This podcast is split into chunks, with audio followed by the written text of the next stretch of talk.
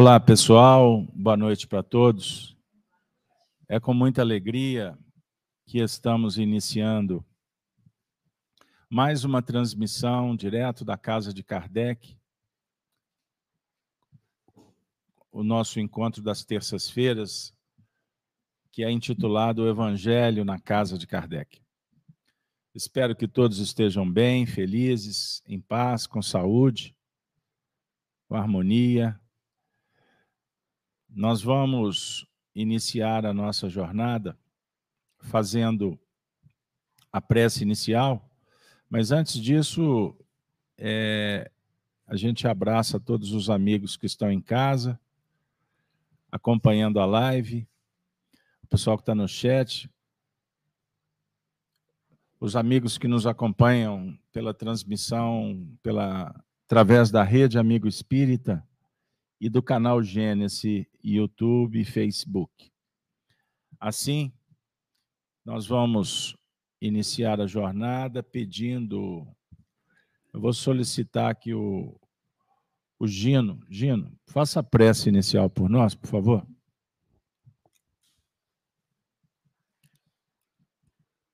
Senhor nosso Pai, Jesus nosso Mestre, espiritualidade que nos acompanha em nosso dia a dia e nessa tarefa.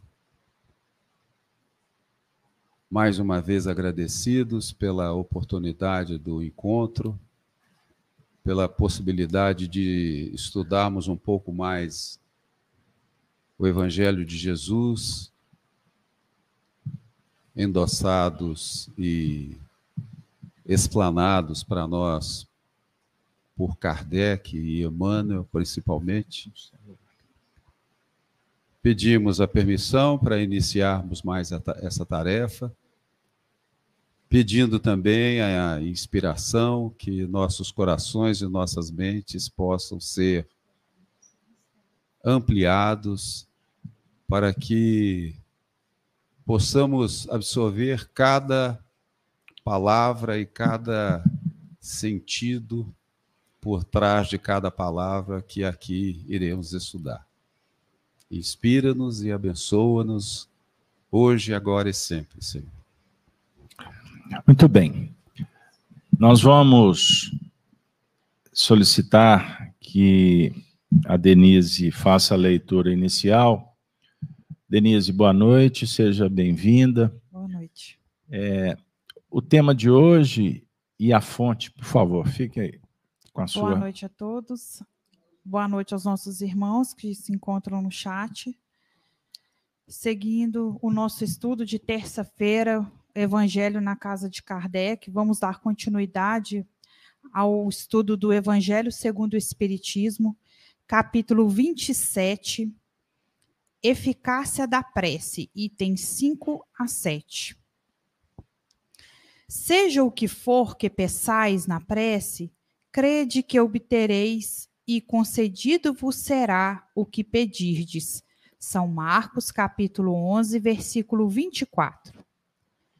Há quem conteste a eficácia da prece, com fundamento no princípio de que, conhecendo Deus as nossas necessidades, inútil se torna expô-las. E acrescentam os que assim pensam que, achando-se tudo no universo encadeado por leis eternas, não podem as nossas súplicas mudar os decretos de Deus. Sem dúvida alguma, há leis naturais imutáveis que não podem ser abrogadas ao capricho de cada um, mas daí a crer-se que todas as circunstâncias da vida estão submetidas à fatalidade, vai grande distância. Se assim fosse, nada mais seria o homem do que instrumento passivo, sem livre-arbítrio e sem iniciativa. Nessa hipótese, só lhe caberia curvar a cabeça ao julgo dos acontecimentos, sem cogitar de evitá-los. Não deverá ter procurado desviar o raio. Deus não lhe outorgou a razão e a inteligência para que ele as deixasse sem serventia, a vontade para não querer a atividade para ficar inativo. Sendo livre o homem de agir no sentido, num sentido ou noutro, seus atos lhe acarretam e aos demais consequências subordinadas ao que ele faz ou não. Após devidos a, após devidos à sua iniciativa, sucessos que forçosamente escapam à fatalidade e que não quebram a harmonia das leis universais. Do mesmo modo que o avanço ou atraso do ponteiro de um relógio não anula a lei do movimento sobre a, sobre a qual se funda o mecanismo. Possível é, portanto, que Deus aceda a certos pedidos sem perturbar a imutabilidade das leis que regem o conjunto, subordinada sempre essa nuance à sua vontade. Denise, vou aproveitar que você fez a leitura. Faz um apanhado geral do que foi lido, por favor. O texto vai falar é, sobre a eficácia da prece. muitas vezes nós fazemos a prece de coração e, e pensamos, né? Será que o que eu estou pedindo está sendo ouvido? Será que vai ser atendido a minha súplica? E o texto vem nos dizer que as, as nossas súplicas, elas, elas seguem uma lei do universo, mas que em algum momento, de acordo com a, não é, no meu pensamento aqui, no meu entendimento, se for algo justo, chegará. Então, é, nada fica ao acaso, nada fica solto. É, é, e a vontade de Deus, ela é sempre soberana. Então, no momento em que estivermos fazendo a nossa prece, desejando de todo o nosso coração, que seja com pureza e que seja com, com justiça para que chegue até nós. Tudo bem. Gino, vamos, começar, vamos passando a resenha já. Entra em cena aí. O que, que te chamou a atenção? O que, que tem a ver com. Ah, esse assunto da prece chama muito a atenção da gente, porque abre, né? ele é muito amplo, mas o que eu vi, a principal ênfase do texto é essa questão do atendimento das nossas preces nunca vai é, ultrapassar as leis do universo. Mas nós não podemos esquecer que talvez a principal lei do universo é amor. Então, nós sempre vamos receber aquilo que nós necessitamos. Talvez não é, no tempo que a gente deseje, porque nós não conseguimos é, é, lembrar do nosso passado, dos nossos compromissos, e nem poder antever o futuro, nem que seja nem que seja a poucos metros na frente, a gente não consegue enxergar. Né? É, e outra coisa também, caso você me permite, eu estou lembrando aqui de, de do Emmanuel no, no, no, no, livro Alma e Coração, eu não estou lembrando do, do, do, título da, do, da, do texto, mas é ali por volta do número 50. É, e ele diz, ele fala a respeito disso, né, de, prece, de atendimentos, e ele, ele chama atenção para uma coisa que eu, que eu achei muito interessante, é que, assim, às vezes nós fazemos um pedido agora, e quando o pedido é atendido, nós já estamos em outra. E isso eu achei muito interessante. Então, por exemplo, quando a gente era muito tempo atrás, né? quando a gente fazia 18 anos, a gente queria tirar carteira. A gente queria comprar um carro. O que, que a gente. Hoje, você perguntar se eu quero trocar. De jeito nenhum. Hoje eu quero, no máximo, ter a assinatura de um carro. Né? Hoje tem Uber. É, é, então, não quer dizer que as preces são atendidas no, no momento que a gente. Não, eu tenho que enxergar o atendimento da prece a gente pode mudar né, a nossa necessidade, pode mudar a nossa, a nossa mente, né? e de repente a coisa foi atendida, você nem viu, você nem percebeu que aquilo já não é mais importante para você, né?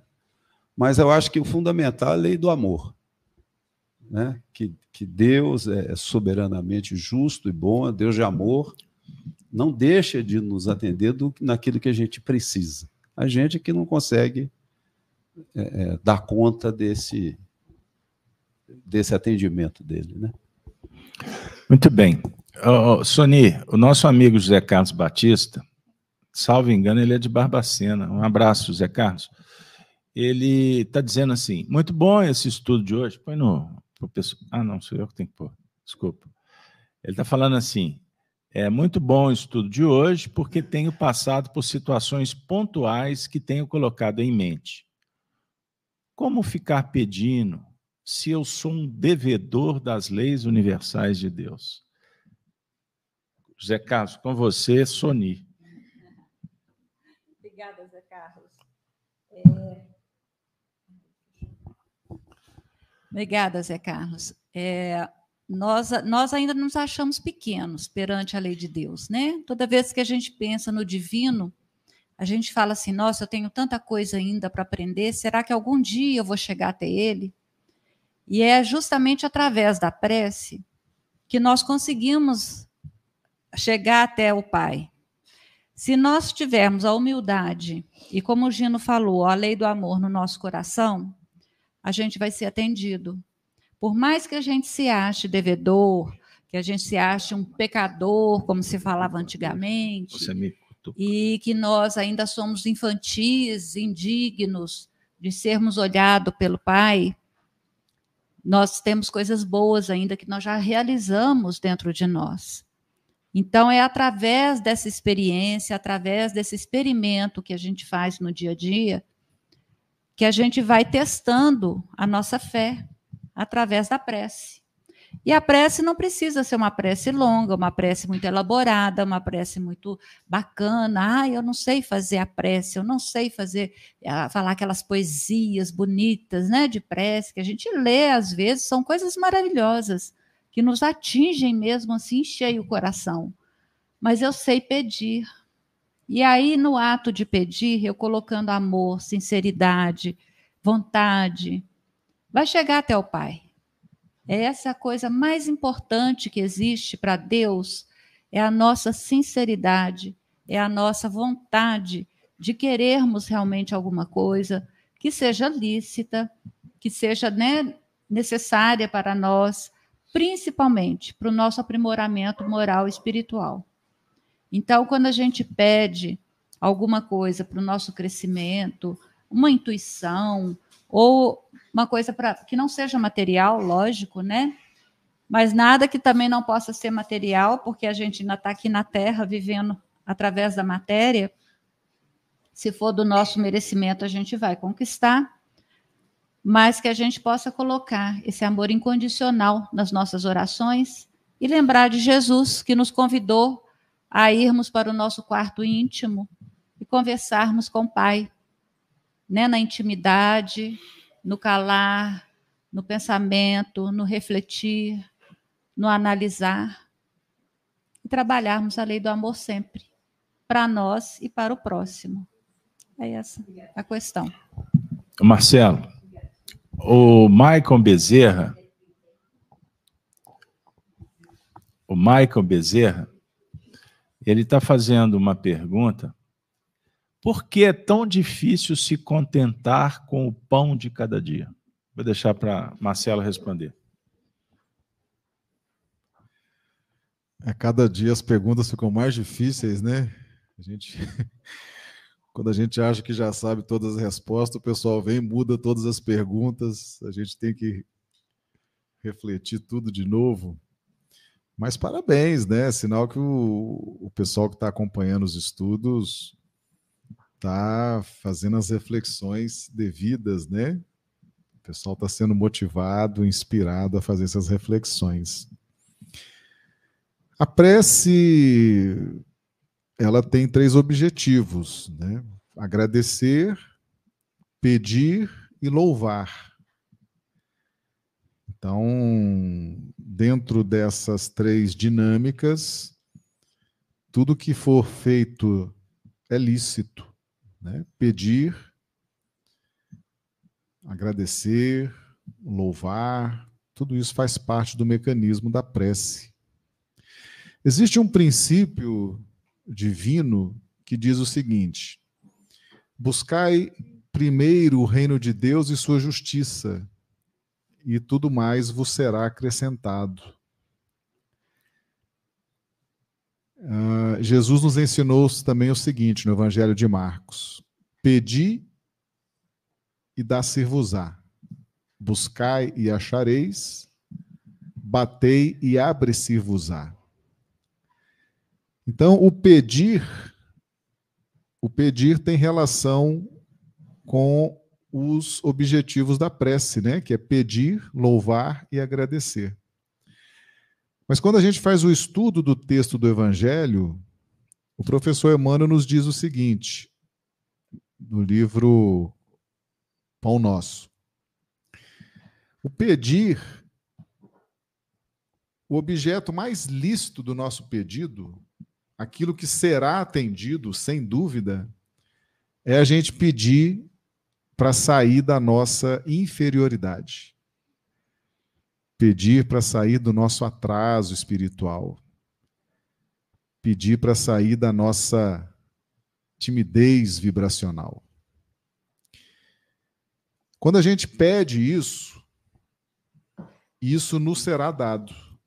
Os nossos mentores, eles são preparados, né, treinados, muito espiritualizados, conhecem as nossas necessidades, sabem o que nos prende à retaguarda, sabem os nossos pontos fracos, e eles imediatamente preparam um conjunto de páginas, de vídeos, de palestras, para que a gente possa ter acesso a essa informação libertadora isso acontece muito no culto do evangelho no lar.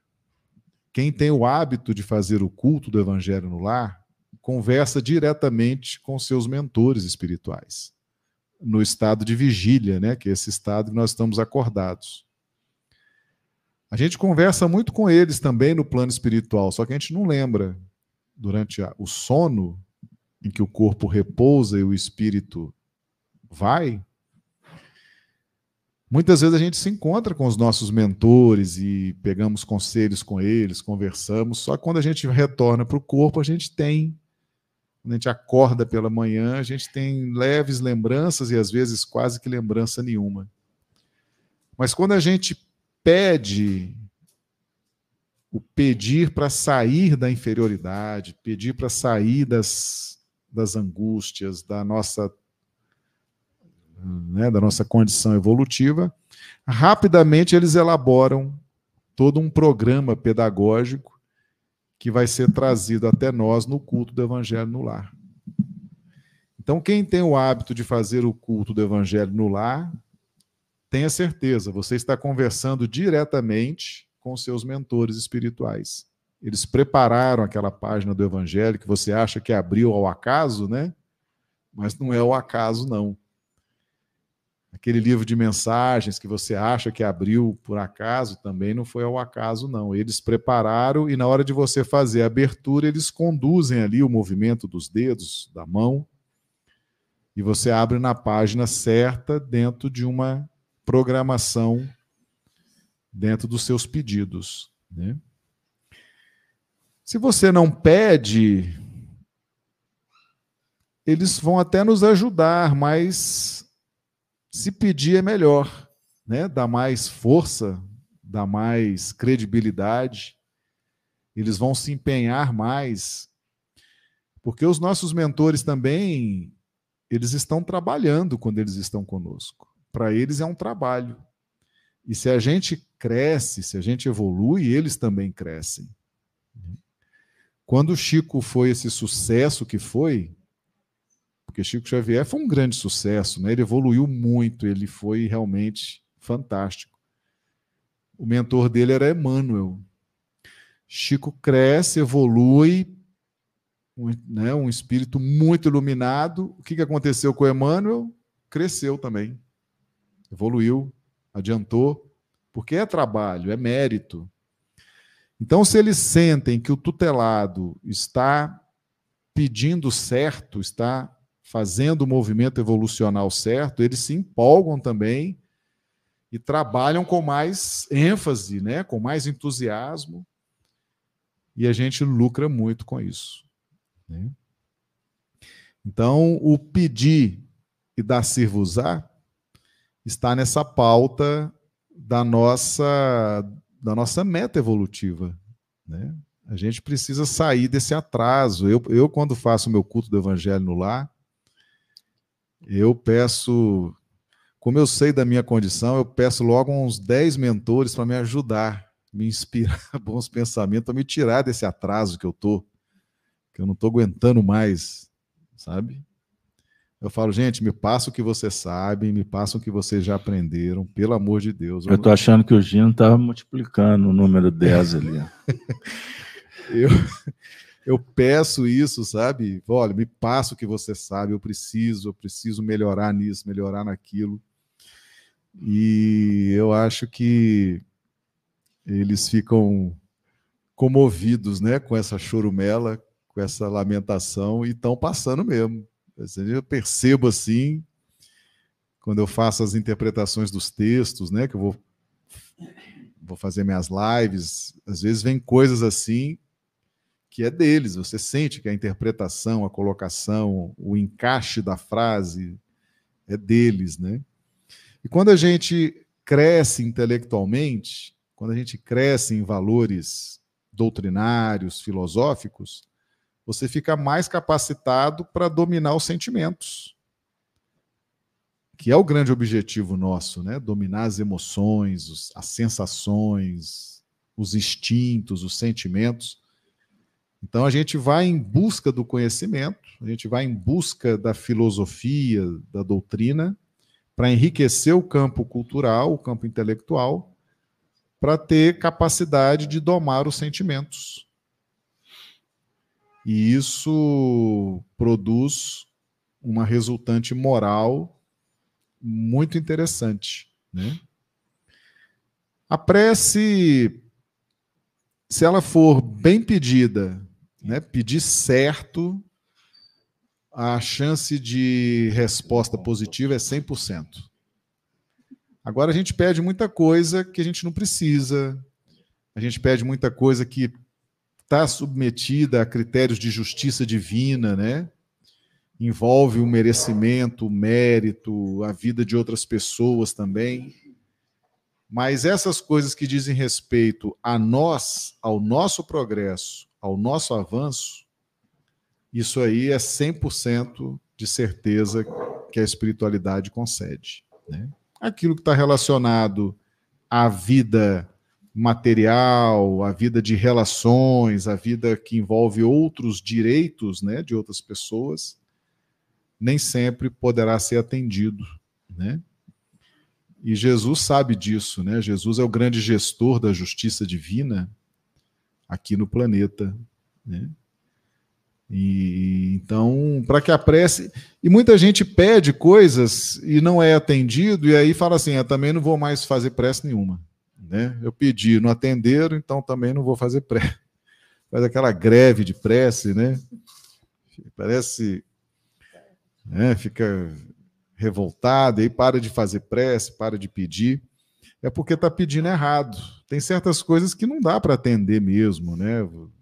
Vai envolver direitos, prerrogativas de outras pessoas e tem uma pauta de justiça divina regulando isso.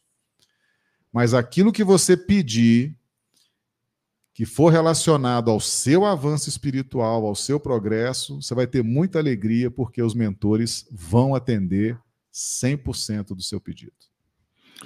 Denise, eu queria te pedir que você leia esse segundo parágrafo do item 7, que não foi lido ainda, porque ele traz um conteúdo muito interessante para a gente explorar. Então, eu peço atenção de vocês na leitura que será feita agora pela Denise.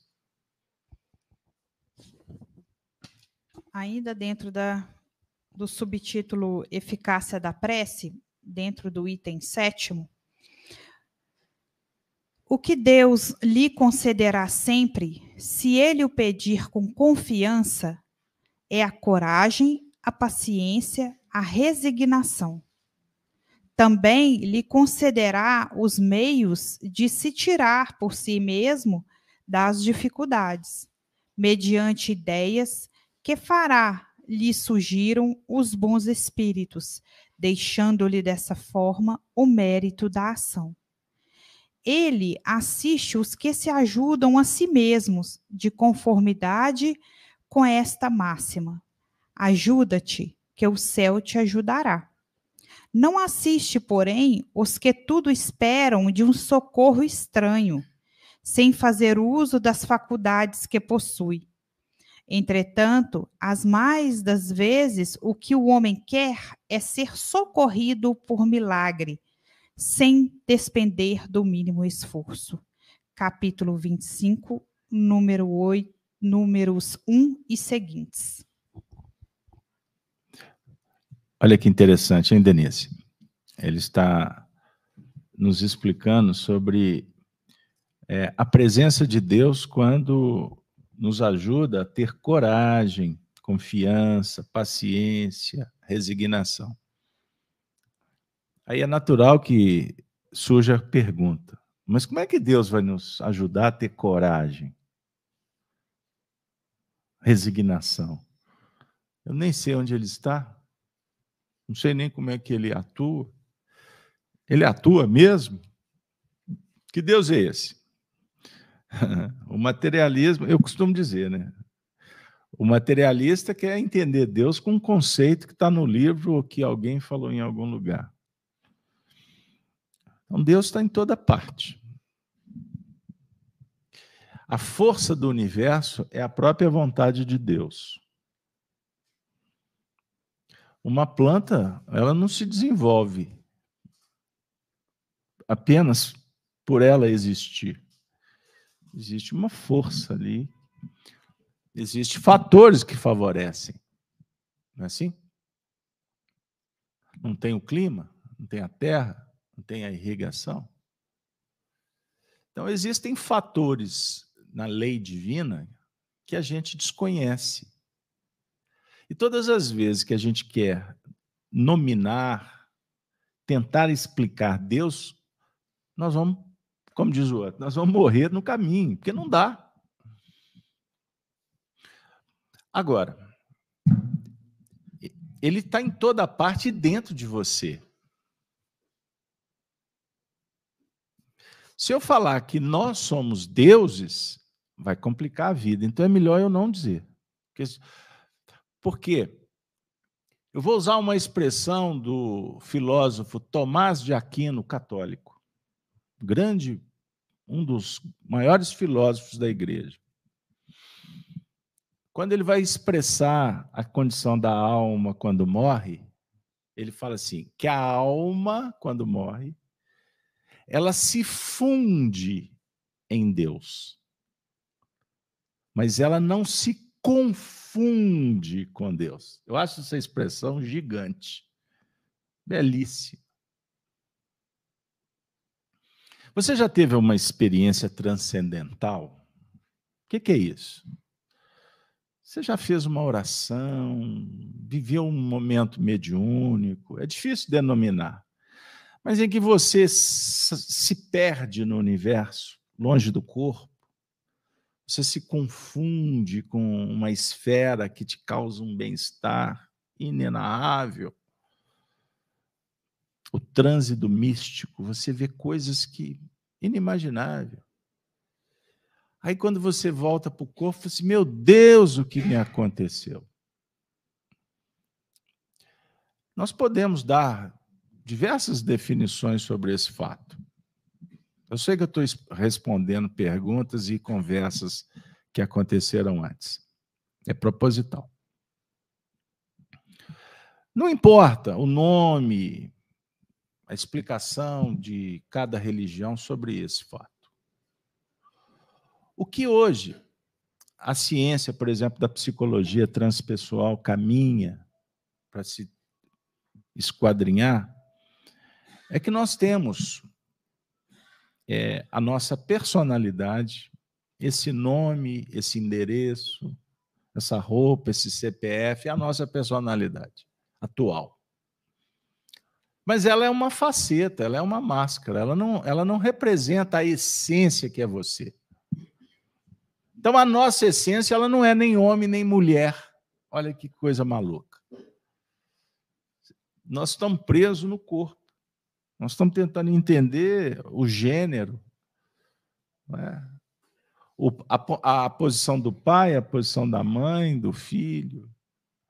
São tudo aspectos da nossa personalidade mas ainda não estamos dialogando com a essência espiritual, que é o próprio Deus que está dentro da gente, que, é o, que se manifesta como uma força.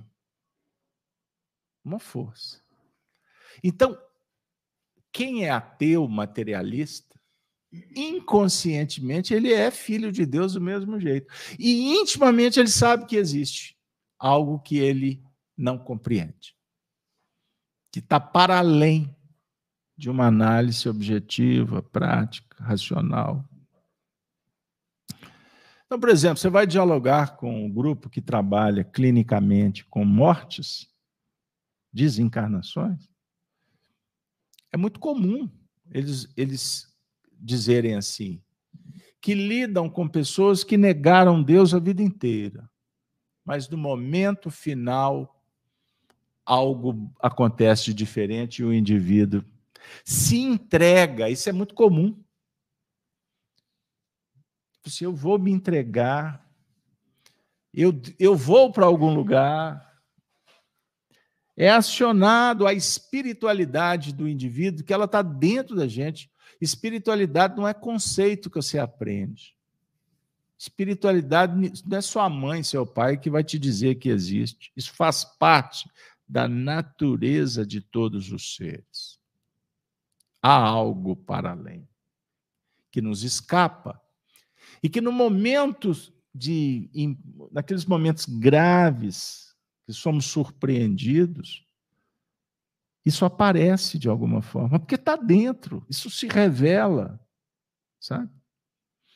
Eu vou contar um, um, um vou dar um dado para vocês que, é, que, que se torna trágico é de se lamentar.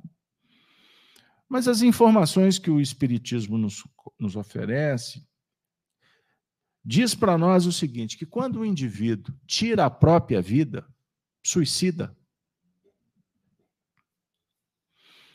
ele está num grau, entrando num grau máximo de loucura. Porque é um ato deliberado, né? quando premeditado, e geralmente o é, né? A não ser que aconteça alguma coisa assim muito especial, muito diferente. Mas logo que o indivíduo comete o suicídio, num átimo de tempo, ele já se arrepende. Se ele atira, ele se atira, atira o próprio corpo numa ribanceira, num precipício. Logo pós o impulso, ele vai viver a situação do, do desespero, porque ele perdeu o chão, ele não se atirou. Então vem, vai brotar uma manifestação do seu instinto de conservação. Todos temos esse instinto de conservação. Eu tenho uma cachorra lá em casa, Sônia, que eu descobri que quando eu saio para fazer passear com ela. Se o tempo estiver fechado, ela não gosta. Ela não sai de casa. Você já morou na roça? Quando o burro empaca, ele não sai do lugar? Ela não gosta de chuva. Ela se sente insegura. E ela não teve nessa presente encarnação canina nenhuma experiência que trouxesse um trauma com uma chuva violenta para ela ter medo de chuva mas ela não sai. E eu resolvi respeitar isso. Principalmente porque eu estou sem tempo, vamos voltar para casa. Deixa eu trabalhar. Estou brincando. Mas eu não vou forçá-la. Poderia até adestrá-la para enfrentar e ter coragem. Isso não é o meu objetivo. Mas o que, que eu quero dizer com isso? Por que, que o cachorro manifesta esse medo? É o medo, é alguma coisa está afligindo. Então o animal responde a esse sistema fisiológico das dificuldades, medo, o desejo, a preservação, tudo isso faz parte do instinto do animal. E ele recebeu isso da mamãezinha canina, da cadelinha que gerou aquela. Não. Isso é daquele princípio espiritual que está em evolução. Porque esse cãozinho, um dia, ele perambulou por esse reino vegetal. Não queira entender isso, sob o ponto de vista de detalhes, porque ainda falta elementos. Mas é fato, ali tem um princípio espiritual, tanto que é sensível. Não tem aquela pessoa que tem a mão boa para plantar e outras têm mão que seca até pimenteira, hein? Aonde põe a mão murcha, morre, hein? Brincadeira. Mas eu quero dizer o seguinte, que as plantas ali existem princípios que estão em evolução que são sensíveis. Certo? Então, só para resumir, para a gente voltar, eu estava falando do suicida. O suicida, naquele momento, ele entra em desespero, porque ele está agredindo a própria natureza. Naquele instante, a consciência dele é como se ela entrasse em uma convulsão. É um desequilíbrio total. O que, você está fazendo? Seria alguma coisa assim. Durante o nosso dia a dia, a nossa consciência conversa conosco. Não precisa de ninguém dizer o que é certo e o que é errado. Há uma vozinha no seu mundo íntimo fala. E quantas vezes a gente racionaliza e fala assim, não, mas não tem problema. Não, só um tiquinho. Mas tem alguma coisa que está dizendo, isso está errado. Você não aprendeu isso em lugar nenhum lá fora. Isso é uma conquista do espírito. Lógico que uns sabem mais, viveram mais. Então, você lida com espíritos mais evoluídos ou menos evoluídos. Fato. Fato. Não dá para você esperar que uma criança responda uma equação elaborada se ela nem aprendeu ainda o beabá. Espiritualmente, é assim que funciona.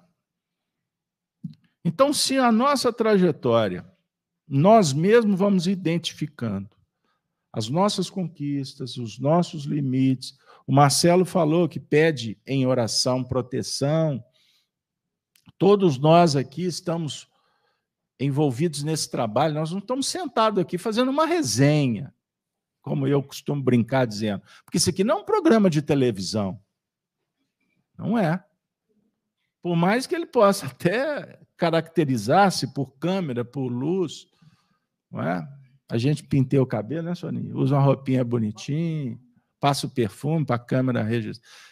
Entendam isso, isso aqui é, para nós, um momento de oração.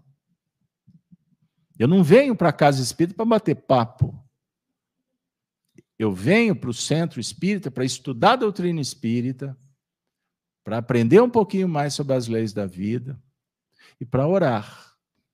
Então, uma ação no bem é oração. O desejo de fazer a coisa certa é uma oração. A sinceridade é uma oração. A honestidade é um ato oracional, devocional. É um dever. Olha só. Pesquisem no Evangelho segundo o Espiritismo e leiam um texto assinado pelo Espírito Lázaro falando sobre o dever. Um dia, nós vamos realmente entender que a nossa vida é um dever moral. Devemos, temos um compromisso em crescer, em evoluir, em aprimorar. Para isso, precisamos estudar, fazer boas escolhas, selecionar os ambientes que frequentamos, selecionar bem as imagens que nós estamos identificando por aí. Entenderam o que eu estou dizendo? Por quê?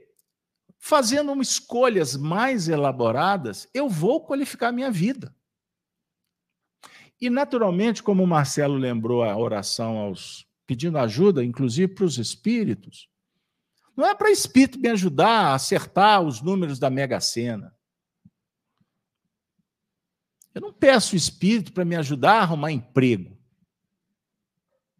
Eu não estou interessado em espírito entrar na minha vida para falar se eu devo casar ou comprar uma bicicleta.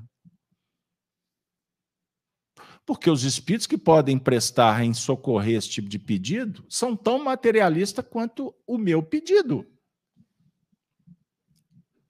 Pegou aí? Captaram? Agora, é um direito inalienável pedir, tá bom? Pode pedir.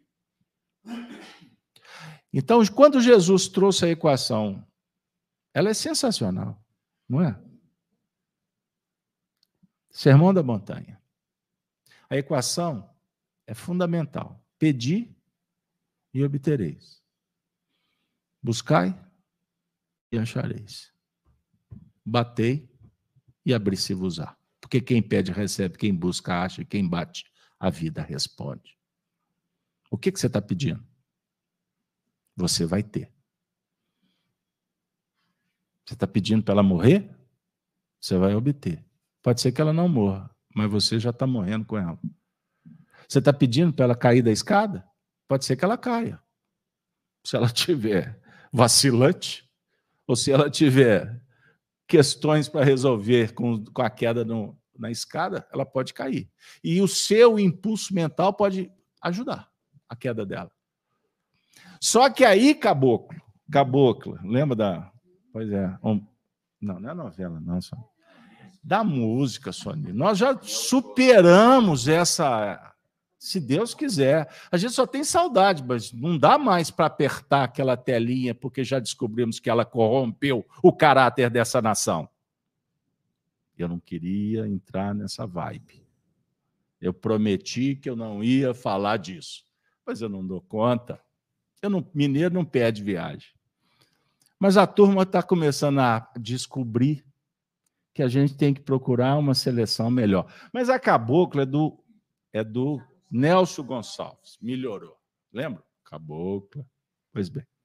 Então, cabocla ou caboclo, o que tu está pedindo vai voltar. É da lei. Captou? Então, quando o poder da oração está dizendo, a, o texto, pedi e obtereis, mas entenda o que está pedindo, porque não adianta a gente querer ficar livre de um problema a toque de caixa sem resolver o problema. O indivíduo está fazendo uma prece para o vizinho mudar, porque não aguenta mais escutar aquela música domingo de manhã. Senhor, leve ele para um. Opa, olha. Vai junto. Deixa o caboclo lá ouvir aquela coisa horrível, porque para ele é festa, para ele é tudo de bom. Agora, quem sabe não está no momento de você pedir na oração equilíbrio para filtrar? Ou quem sabe até qualificar a sua vida para você mudar para outro lugar. Mas ele está no ambiente dele. Captaram o que eu quero dizer? Você está fazendo prece para o seu filho virar santo? Que trabalho que tu deu para o teu pai? E quer que de uma hora para outra tudo se resolva? Ele é teu filho significa que o endereço está certinho. Ele está ali porque ele precisa da oração do Pai. Não é para ele ser perfeito. A oração que conjuga corações. Amar. Ama o seu filho. Pode ser que você tenha culpa no cartório com algumas coisas, porque você, talvez, né? Não vamos entrar no método, mas aconteceu, virou manchete, né? Bloque, não é? Aconteceu, virou manchete. Você vai fazer o que agora? Você tem que reparar. Você vai ter que colher o que você plantou. Se o seu exemplo não for o melhor, bora lá. Nós vamos ter que resolver isso. Então, Senhor, me dê coragem, força para enfrentar. para pacificar. Pedir na oração coragem, resignação, é um ato de humildade. Pense nisso. Agora, traduzindo para o tema que remonta às nossas necessidades, às curas, doenças, a oração intercessória, o poder da oração é uma coisa inimaginável. Inimaginável. Vocês conhecem a passagem da cura dos dez leprosos do Evangelho? Capítulo 17 de Lucas. E aconteceu, versículo 11: E aconteceu que, indo ele a Jerusalém, passou pelo meio da Samaria e da Galileia. E entrando numa certa aldeia, saíram-lhe ao encontro dez homens leprosos, os quais pararam pararam de longe e levantaram a voz, dizendo: Jesus, mestre, tem misericórdia de nós?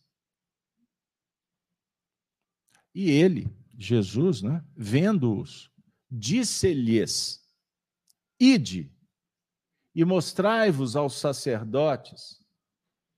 E aconteceu que, indo eles, ficaram limpos, curados, né? E um deles, vendo que estava são, voltou, glorificando a Deus em alta voz e caiu aos seus pés com o rosto em terra, dando-lhe graças.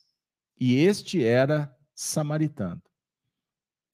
E respondeu Jesus, disse: Não foram dez os limpos?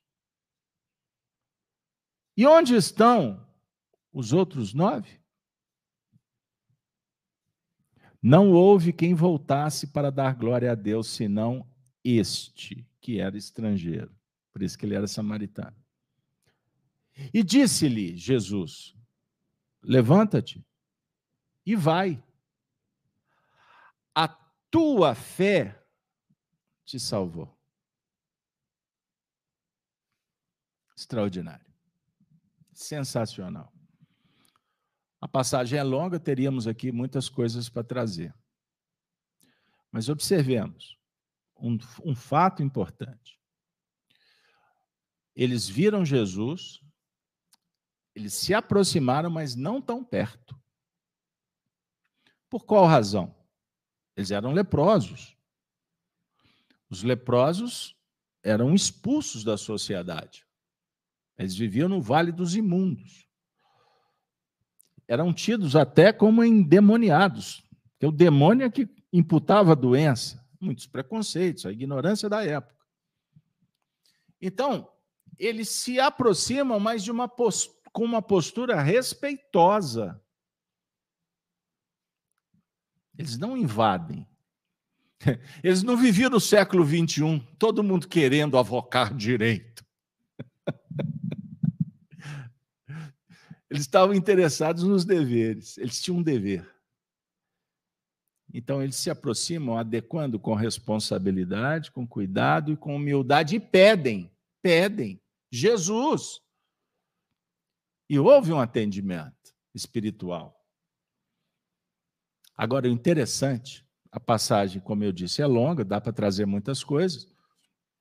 Jesus fala assim: apresentem para os sacerdotes. Vamos lá mostrar para os sacerdotes. Por qual razão? Por qual razão? Será que os sacerdotes estavam cumprindo a tarefa deles? Que era de curar? Ou eles estavam, os sacerdotes, preocupados com a política? Eles estavam preocupados com assuntos que não lhes competiam. Eles estavam desviados do foco. Será que nós estamos sendo os sacerdotes desfocados do que nós temos que fazer. Portanto, nós estamos fugindo das nossas responsabilidades. Eu estou interessado com o que acontece no mundo lá fora, com a vida do outro. Mas o que eu tenho que fazer? Eu estou atento? Talvez a posição dos leprosos era muito mais favorável do que os homens limpos, que na verdade estavam sujos por dentro. Pegaram aí? Mas o que importa para nós é que eles foram curados. E o que é mais bonito ainda, alguém voltou para agradecer. Porque a prece, como o Marcelo lembrou, doutrina espírita, a gente aprende. A prece, a prece é pedido, agradecimento, um louvor. Né? Então, aqui nós vamos encontrar três movimentos: o agradecimento, o pedido, o agradecimento. E o agradecimento significa que houve um mérito, uma sensibilização, de tal sorte que ele foi curado e voltou para reconhecer que tudo que aconteceu foi importante. Porque quando a gente chega na condição de pedir alguma coisa, é porque a, a coisa está complicada. É como se naquele momento a gente não tivesse mais o que fazer. Aí você pede. Você se sente fraco, frágil, falente, na falência. Aí você procura a casa espírita, procura Deus, procura a religião, procura o médico e etc. Porque quando a gente está são, quando a vida está muito fácil, aí a gente senta para ver a telinha. Aí a gente vai para a praça. Aí a gente vai ficar enamorado da vida dos outros, querendo saber o que está acontecendo lá, ali, acolá e acolá. Agora, quando aperta, uma voz interior diz assim: atentai-vos, porque estamos enganados, nós estamos desfocados. O objetivo principal do espírito na terra é evoluir em moral, em religiosidade, em espiritualidade. Se a gente não ousar empreender nessa área, nós vamos continuar leprosos. Ou enganados, achando que estamos todo todo e na verdade estamos descendo ribanceira abaixo na direção do precipício. Eu vou pedir considerações finais de cada um, a começar pelo, pelo Marcelo.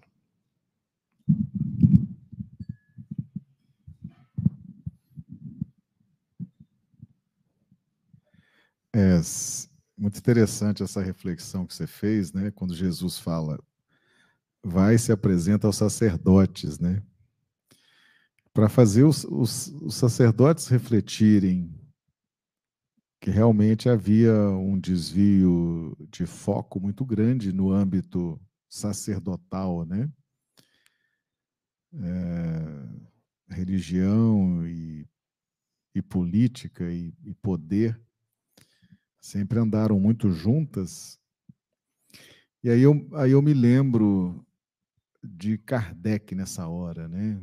Quando Kardec codifica a doutrina espírita, você tinha a igreja romana caminhando para a elaboração do decreto de infalibilidade papal, a dizer o seguinte: tudo que o sumo pontífice decretar disser é inquestionável.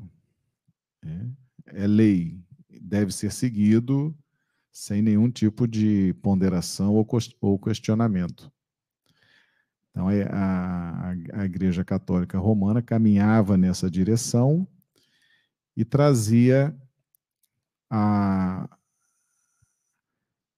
a seguinte doutrina: fora da igreja não há salvação. E quando, e quando Kardec codifica a doutrina espírita, o que, que a gente podia esperar do codificador da doutrina espírita? Alguém aguerrido que fosse combater isso, né?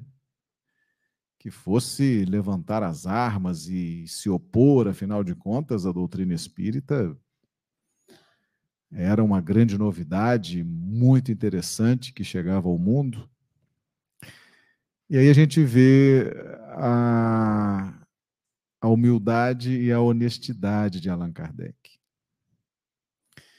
Primeiro, que ele abre mão da fama que ele tinha. Ele era um pedagogo francês muito famoso, discípulo de Pestalozzi, um profissional, um, um, um cidadão de muito prestígio na França, na Europa. E ele poderia usar o seu prestígio pessoal, profissional, de homem de educação, para emprestar ao Espiritismo um pouco do seu status de educador, né, para alavancar o Espiritismo. Né? Mas uh, determinados espíritos têm comportamentos surpreendentes, né? Kardec faz um movimento contrário. Ele abre mão do nome de Hippolyte Delisard, um nome famoso na França, e adota um pseudônimo desconhecido, Allan Kardec. Foi um nome que ele teve numa reencarnação passada, ninguém sabia que existia Allan Kardec, nem nada. Então ele despersonaliza, ele abre mão do seu prestígio pessoal, do seu prestígio profissional, despersonaliza e diz o seguinte: a doutrina é dos espíritos. Surpreendente isso, né? E quando a gente esperava que ele dissesse: fora do espiritismo não há salvação, para combater a, a Igreja Católica Romana, Kardec diz o seguinte: não é fora da igreja não há salvação. Não é fora do espiritismo não há salvação. É fora da caridade não há salvação. Então essa postura de um espírito como Allan Kardec nos faz refletir, né? E aí, Beto, eu lembro quando você falou, vai e mostra para os sacerdotes, né? Jesus fala, vai e mostra para os sacerdotes, porque eles não estão fazendo o que tem que fazer, estão preocupados com poder, com política, com projeção. E aí você vê, Allan Kardec nem era sacerdote, era um pedagogo francês e fez tudo aquilo que se esperava de um, de um espírito desse gabarito, né? E é por isso que a gente ama o Espiritismo, por isso que a gente confia desde sempre nessa doutrina, porque ela, no momento da concepção, da chegada dessa doutrina ao mundo, você teve posturas da mais alta dignidade, como essa de Allan Kardec. Sonia, agora suas considerações essa passagem do, dos leprosos é, me fez refletir, porque somente um é, acatou, vamos dizer assim, ou fez, completou o pedido de Jesus. Eles pediram alguma coisa, obtiveram, mas somente um atendeu o pedido de Jesus. Por que só um décimo? Por que, que os outros foram embora, foram curtir a vida, fazer outras coisas? e só um ouviu o que Jesus pediu. Então a gente tem que prestar atenção quando Jesus nos pede alguma coisa, quando ele nos mostra o caminho a seguir, a fazer alguma coisa, nos induz para o bem, para o caminho correto, para o caminho é, que nós devemos traçar, nós escutarmos e, com humildade, obedecermos, não, não, não, não nos rebelarmos, porque muitas vezes a gente se rebela, sendo que é muito mais fácil aceitar, trabalhar, arregaçar as mangas e levantar a cabeça e caminhar. Porque eu acho que é, a humildade, ela, quando está em nós, a gente é ouvido, a gente é percebido também. Não vamos pensar, ah, eu tenho que aparecer, eu tenho que estar na frente de tudo, eu tenho que ser vaidoso, eu tenho que. Nada disso. É aquele que está lá no cantinho, é que às vezes tem o um maior valor dentre todos. Somente isso. É só, só uma reflexão, porque somente um atendeu ao pedido de Jesus. Então vamos lá, vamos refletir sobre isso. Obrigada. Gino, considerações finais, por favor. Caso Alberto, de vez em quando você faz uma pergunta para a gente assim. Se alguém tivesse aqui na primeira, né, pela primeira vez, né, o que, que você ia dizer para ela sobre a prece? É, eu diria assim: pede sim. Claro. Né? Até para ganhar na cena. É, pede, porque além, além Vai que de dá você, certo. Além de você pedir, né, fazer o seu pedido, o texto nos, nos inspira a pedir coragem, né, é, resignação e, é, é, é eu diria assim, entendimento. Tem um texto de Meimei que é, é belíssimo, eu recomendo todo mundo ler. Tem na internet, chama Prece do Entendimento. É, e tem um trecho que ela fala assim: olha, ela agradecendo né, na prece, dizendo que ela pediu paz e, e veio tanta tribulação para ela e para os entes queridos que ela, ela se colocou na posição de acalmar as pessoas que estavam em volta dela, e depois ela viu que ela ficou em paz. Então, é, é, eu diria isso. temos que pedir sim, e pedir acreditando, pedindo também entendimento. Né? Denise, considerações sua e do chat aí, o que, que você tem para nós? É, o, o José Carlos foi uma grande figura que hoje no, no chat nos, nos contou diversas experiências. Ele é de Barbacena mesmo e agradeceu. E ele mesmo é, citou um momento que ele passou, no qual ele, em oração, num momento de dificuldade, ele, em oração, ele, ele teve esse diálogo com Deus e a vida dele foi transformada, e ele citou isso no chat, que hoje ele está muito feliz em decorrência de todas as mudanças que a vida dele passou. Ele disse que foi um desafio, mas hoje ele consegue, ele conseguiu refletir e está muito feliz por tudo que aconteceu. Então eu pego um gancho no que ele disse, que ele compartilhou conosco aqui no chat. É, a nossa vida, o nosso momento, ele, ele está muito desafiador. E a prece é o momento que vai nos acalmar, que vai nos direcionar, que vai trazer a paz, vai retomar né, essa confiança e que possamos lembrar sempre da prece nos momentos de correria que a gente tem vivido. Muitas vezes a gente passa, de, né, passa batido, mas é a nossa energia e o nosso alimento, para a gente não esquecer disso. Muito bem. E lembrando ainda que a oração, ela tem também o objetivo, além da nossa unificação, união com Deus, a oração também ela favorece a união entre os povos. Bendita a família que ora junto. Bendita a nação que ora junto. Bendito o planeta que possamos orar todos juntos. Pois a oração nos ajuda a ver um pouquinho além.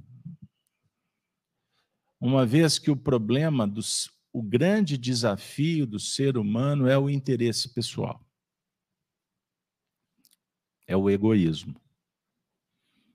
Então, o Espiritismo ele é uma doutrina tão extraordinária, porque ela deixa de fulanizar os assuntos.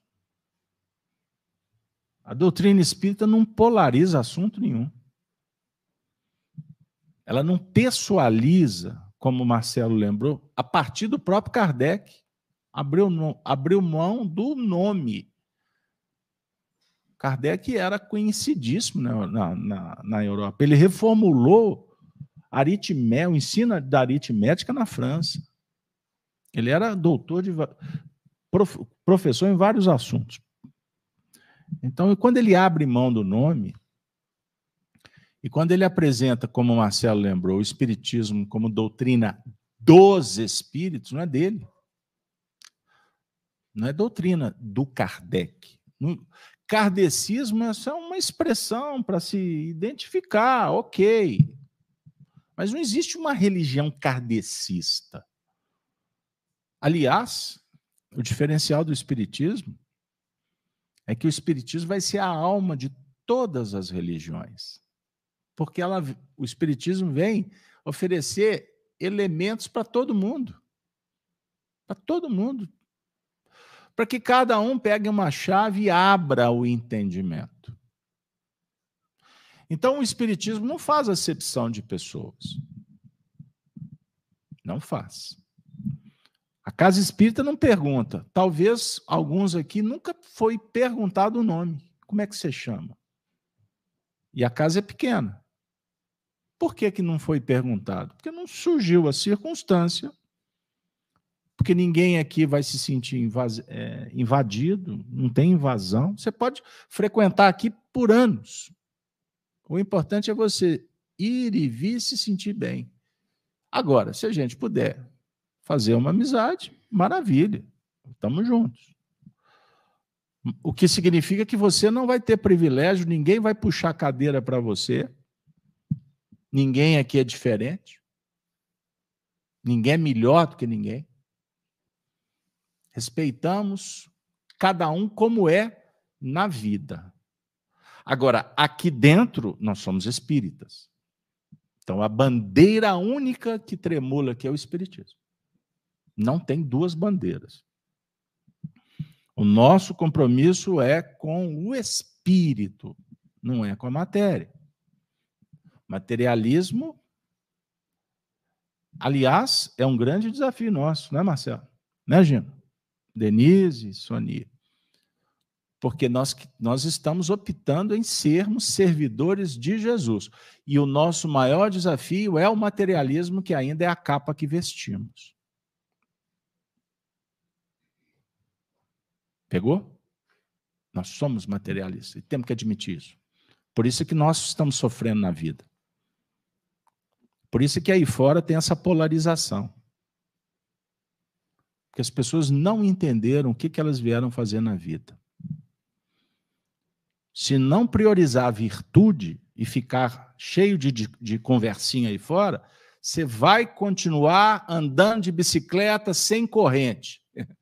Já andou de bicicleta sem corrente? Você vai pedalar, vai pedalar e tomar a Deus que a sua bicicleta tenha rodinha, porque senão tomba. Ou seja, não anda. As coisas não vão acontecer. Ok? Pense nisso. Então vamos orar unificando corações, pacificando. O que é muito comum é espírito vir na nossa reunião dizer assim: eu gastei grande parte da minha vida brigando por um monte de coisa que não tinha qualquer razão de ser. E hoje eu estou aqui. No mundo espiritual, eu falei assim: meu Deus, o que, que eu fiz da minha vida? Podia ter orado mais, praticado bem, poderia ter ficado mais próximos dos meus entes, respeitando, admirando, cuidando de cada um como cada um é. Pensa nisso que você vai ver que a sua vida vai ser muito mais leve. Você vai deixar de sofrer. Porque você fica criando expectativa. Gente, laranjeira não dá maçã. E você está esperando que jabuticaba vai dar banana caboclo. Caboclo. Eu gostei do caboclo e do caboclo hoje. Aí eu vou terminar contando uma historinha. Jerônimo Mendonça. Procura na internet. É o poder da alegria. É uma palestra que o Jerônimo faz. Jerônimo foi um espírita que, que morava. Ele era de, de Ituiutaba. Ituiutaba, Triângulo Mineiro ele teve uma doença degenerativa, então ele foi perdendo os movimentos. Com, parece que com 30, 30 anos isso começou a acontecer e ele desencarnou, já mais, bem mais velho, e ele ficou conhecido como o gigante deitado, que ele era alto. E ele, nesse processo, era espírita. Então, ele viajava pelo Brasil afora fazendo palestras espíritas é, numa cama. Então, tinha a turma, era uma equipe, que colocava ele numa Kombi e essa Kombi rodava o Brasil. Pesquise na internet. Jerônimo Mendonça. E as, e as palestras dele são assim sensacionais. E Jerônimo Mendonça é a reencarnação de Luís XIV, o, o Rei Sol, considerado o maior rei da história da França. Reinou por 40 anos, absolutista. Tudo que esses políticos, líderes estão procurando, Luís XIV viveu. E o preço que ele pagou, altíssimo. Então, não, não se engane com esses poderosos, porque eles estão caminhando para o precipício. Quem pensa apenas nele mesmo, se julgando Deus poderoso, a vaidade enlouquece e enlouquece também quem está perto. Então aprendam a selecionar para vocês não estarem entrando numa barca furada. Mas Jerônimo Mendonça viveu décadas. Certa feita, viajando pelo Brasil, contando, falando do Espiritismo.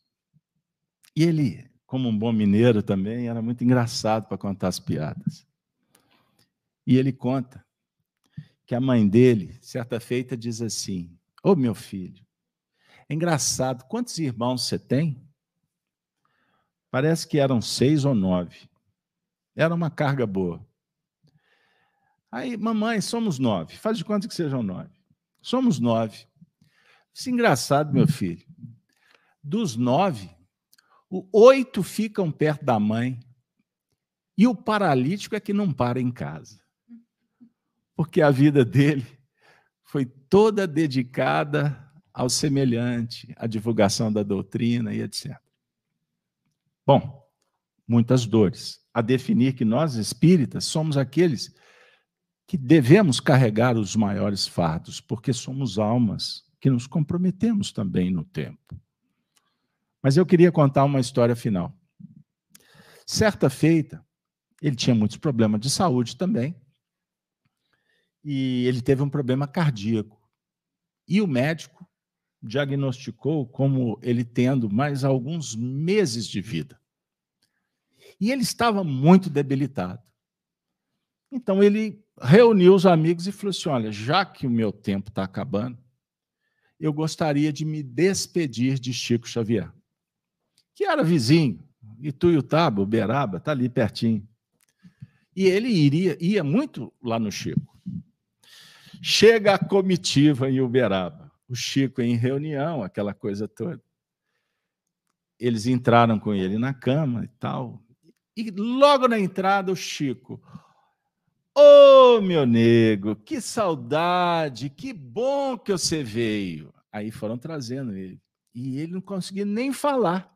Sou Chico, só você mesmo para me alentar. Mas a notícia não é boa. Ah, o que que foi? O médico disse que a minha encarnação está por um fio.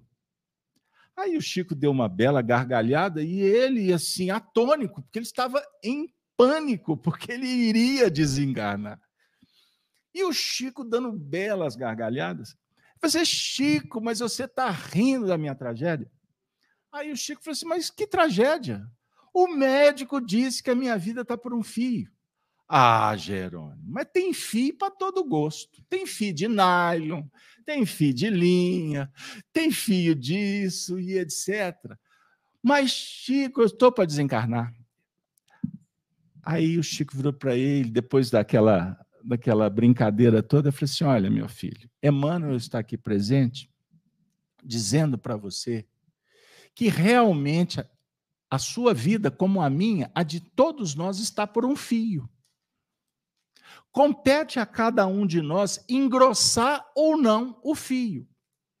E a única maneira que você pode engrossar o fio para se manter firme é pelo trabalho. Então, conscientize, mude o seu astral, vamos permitir que a oração nos faça bem e nos motive para sairmos daqui e trabalhar pelo Cristo. Aí depois que o ambiente já estava todo resolvido, todo mundo feliz, ele estava um pouquinho mais reanimado. Aí na saída, ele virou para o Chico: Ô oh, Chico, louvado seja Deus, que Deus te abençoe, você me ajudou muito. Chico, eu te desejo muita paz. Aí o Chico virou e falou assim: Muito obrigado, Jerônimo, mas tira o Z, porque o que eu preciso é da pá. Porque sem a pá, sem o instrumento, nós não vamos construir um mundo novo. Portanto, que a nossa oração seja menos reclamação lamentação.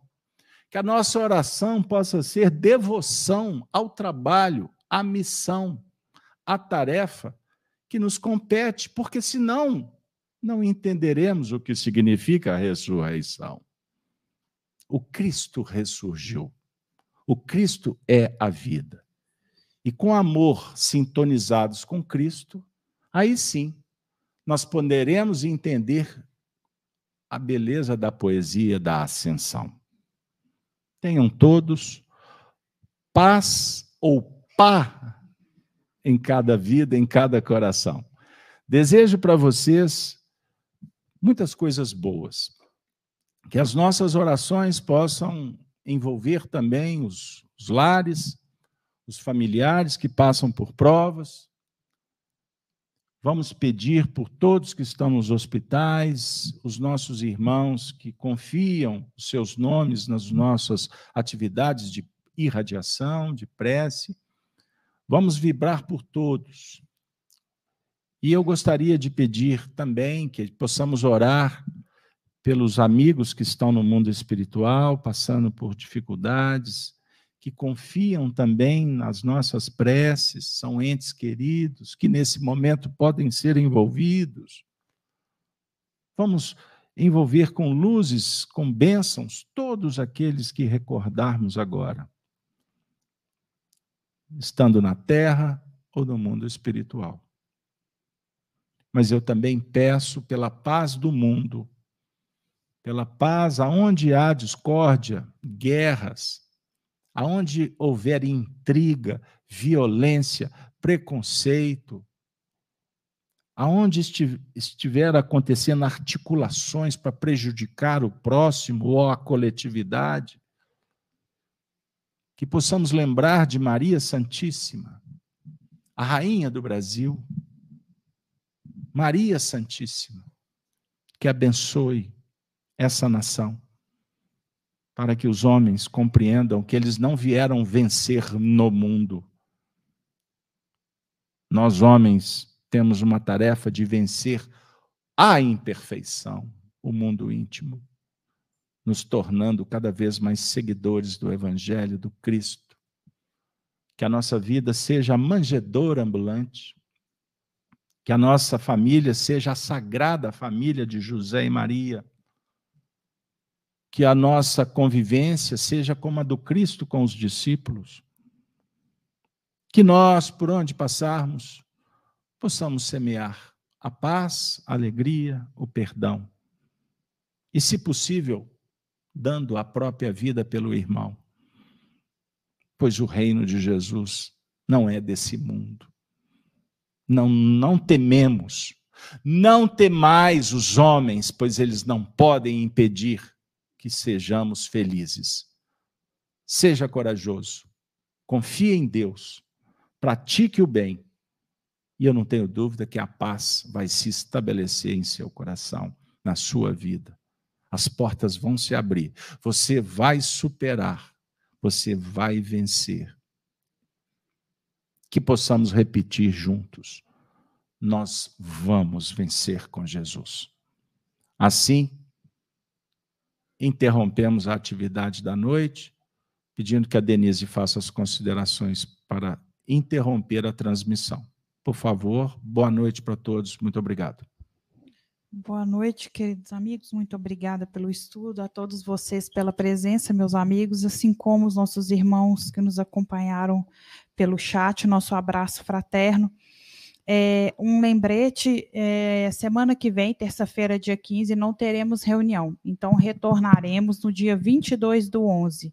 Mas as, a programação semanal da nossa casa é, está disponível na web Gênesis Canal então, durante a semana, nós temos outros estudos, então segue lá o nosso canal, veja a programação, porque temos muitos, muitos estudos ainda pela semana. Então, boa noite a todos, que nosso retorno para o nosso lar seja em segurança e com muita paz. Obrigada a todos.